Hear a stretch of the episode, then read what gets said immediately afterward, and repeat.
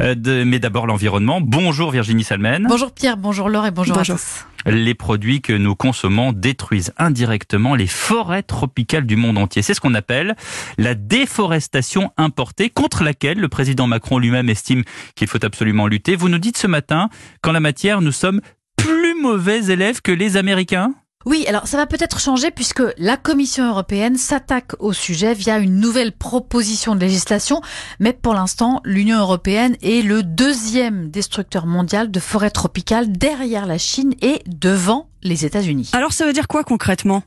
Alors ça veut dire que les produits qu'on trouve dans les rayons de nos supermarchés, de nos magasins, contiennent de l'huile de palme, du soja en très grande quantité, euh, qu'on consomme aussi beaucoup de viande de bœuf, euh, nourrie en- entre autres avec ces tourteaux de soja, Mhm. et donc qu'on contribue indirectement à la déforestation dans des pays d'Amérique du Sud, d'Afrique, d'Asie, euh, sans aucune garantie ni sensibilisation du consommateur, affirme la directrice du WWF, Véronique Andrieux. Par exemple, si vous achetez une barquette de poulet dans votre supermarché, rien euh, n'empêche que ce, ce poulet ait été euh, nourri en fait au euh, soja brésilien avec zéro garantie qui n'est pas contribué à la déforestation. Le soja, on rase des, des forêts pour produire du soja.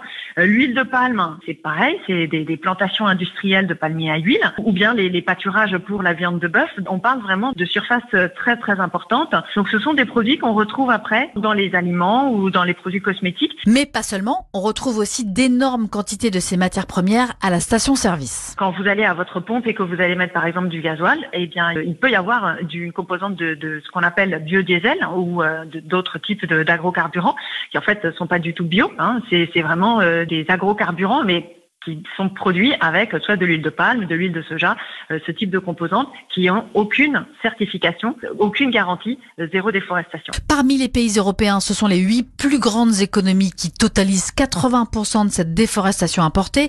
Euh, en tête l'Allemagne, puis l'Italie, l'Espagne, la France est au sixième rang. Mais qu'est-ce qu'on fait pour réduire notre dépendance? Eh bien, il va falloir euh, utiliser euh, moins ou plus d'huile de palme, Mhm. de soja dans nos produits alimentaires et cosmétiques. Et pour le WWF, il faut une législation contraignante, euh, plus seulement des engagements volontaires de la part des traders, des industriels ou des distributeurs, parce que les résultats sont inégaux. Par exemple, ça a bien fonctionné euh, grâce au moratoire sur les cultures de soja en Amazonie. La baisse de déforestation a été spectaculaire, mais dans d'autres régions, comme le Cerrado au Brésil, eh bien, ça n'avance pas.